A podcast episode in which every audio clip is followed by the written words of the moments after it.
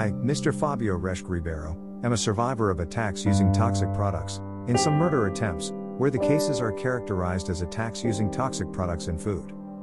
Using investigative apparatus used by authorities, in parallel and even officials, criminals influence doctors to lie about not knowing which specific DNA tests would point to toxic substances in the DNA of victims of poisoning.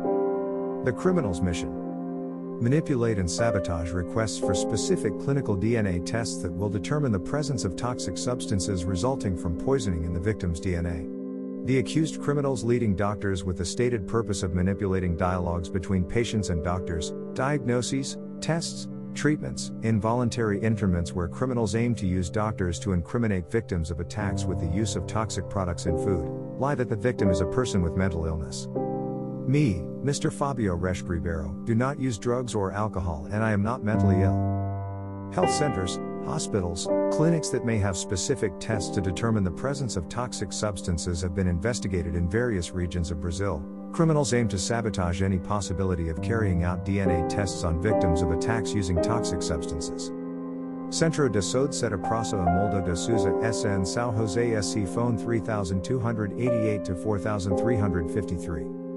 04 October 2021. The Dr. Carolina Pereira Martin spoke under the guidance of criminals responsible for attacks with the use of toxic products in the feeding of workers at a construction site in Florianopolis SC, Itacorubi neighborhood, Solaris condominium, GPS minus 27.591326, minus 48.500964 Construtora Corbetta de Criciúma SC.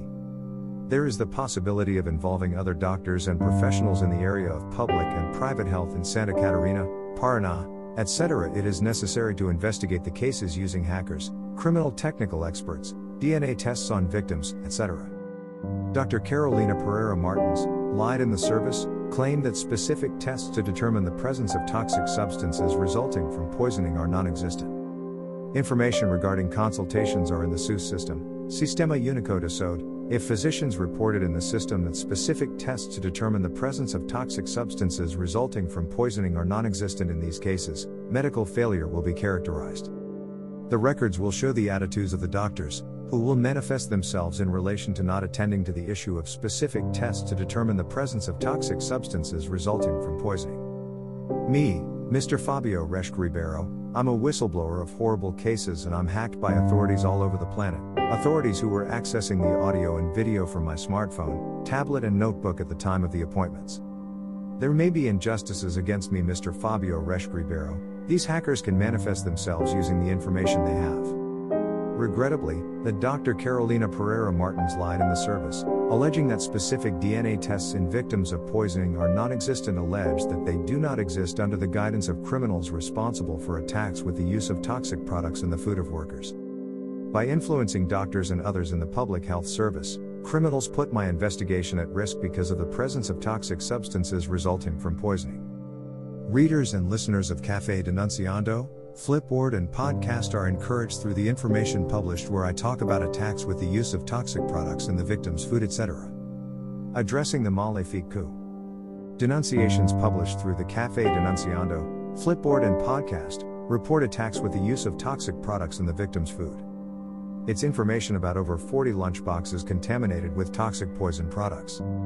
Incidents involving repeat offenders and attacks with the use of toxic products, stalking, cyber stalking, etc., are in evidence, in the publications of Cafe Denunciando. In the days when criminal Juet Duvart contacted me to make this donation of 390,000 euros, Mr. Fabio Reschke Ribeiro was doing some medical tests. I was determined to pay for a doctor's appointment where a professional would order specific clinical DNA tests, tests to point out poisonings. As reported in the Cafe Denunciando, Mr. Fabio Reschke Ribeiro was a victim of attacks, where criminals used poisons to intoxicate me, on some occasions. The main people involved in the poisonings use investigative apparatus used by corrupt authorities associated with the maniacs reported in the Cafe Denunciando, and are widely informed about my routine, etc., to guarantee the safety of the maniacs and so that they don't have problems with their victims. Accompanying the main authors involved, it is possible to identify that criminals have knowledge about lethal toxic substances, and even made use of these toxic chemical substances. These are poisonings, manipulations of illicit drugs, experiences without the authorization of justice, including without the victim's authorization. Accompanying the main authors involved, criminals have a personality that is incompatible with their knowledge, they are disguised in the face of monitoring, the objective is to evade their criminal responsibilities. The main authors involved in the reported crimes act in a technical and expert way using investigative apparatus without authorization from justice in order to obstruct justice and try to silence and exclude victims from social and virtual life. It is possible to conclude that the criminal facts denounced are real, however, many are the crimes beyond what is published. The actual information in relation to the facts reported generates tens of terabytes, and is not limited only to the information published in the Cafe Denunciando. In the internet history of the reported criminals, it is possible to find the word apocryphal, which requires technical criminal expertise to determine the meaning of the apocryphal word used by the reported criminals.